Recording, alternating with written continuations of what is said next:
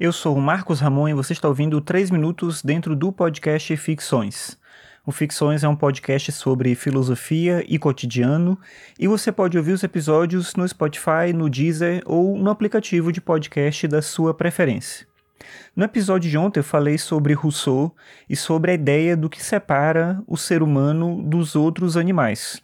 Como eu tinha dito, na visão do Rousseau são dois elementos, um deles é a liberdade e o outro é o fato de que o ser humano ele se aperfeiçoa, o que o Rousseau chama de perfectibilidade. E o Marcos Martins me questionou no Twitter justamente sobre esse último ponto, quando ele afirmou que nem a capacidade de se aperfeiçoar pode ser exclusiva porque alguns animais também aprendem e se aperfeiçoam. Isso é verdade, só que o Rousseau ele considera um outro elemento aí que é justamente a diferença para ele entre a aprendizagem e a educação. A aprendizagem ela dura um tempo determinado, então o animal ele é capaz de aprender uma coisa por exemplo, um animal pode aprender a caçar com os pais ali, aprender a fazer alguma coisa com outros animais daquele grupo, e depois que ele aprende, aquilo está encerrado. Ele tem um tempo daquele processo de aprendizagem e esse processo ele se encerra rapidamente.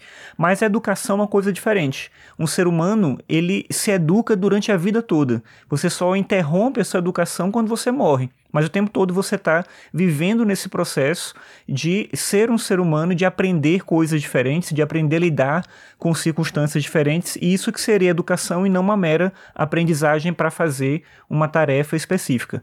Claro que isso é questionável, tem pessoas que têm elementos diferentes para considerar em relação a isso, mesmo inclusive ao ser humano, onde existiria um certo determinismo biológico em alguns aspectos.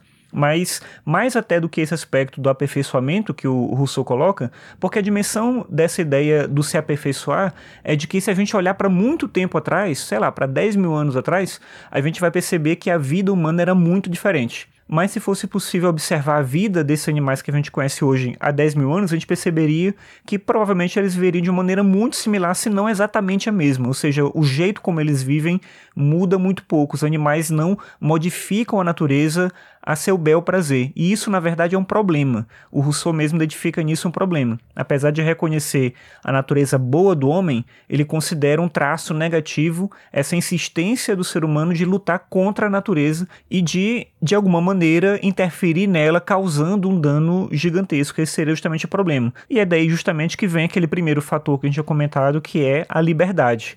Parece estranho dizer que o ser humano se caracteriza pela liberdade enquanto o animal não. Porque, no geral, a gente tende a achar que os animais eles são livres. Inclusive, tem uma expressão muito comum que a gente utiliza que é dizer que alguém é livre como um pássaro. Então, quando a pessoa está livre, ela seria livre como um pássaro que pode ir para onde quiser e fazer o que quiser. Mas esse é o ponto. O pássaro ele não vai para onde ele quer e faz o que ele quer. Ele está de alguma forma determinado pela natureza dele. Ele só faz aquilo que ele está programado. Essa palavra não é muito boa nesse contexto, mas aquilo que ele está programado para fazer. E é nisso que o ser humano se difere dos animais, porque a gente, ainda que tenha essa programação biológica que nos determine em alguma medida, no geral nós somos seres de cultura e a gente cria formas diferentes de viver o tempo todo. E por isso nós somos livres e por isso é difícil também de lidar com essa liberdade.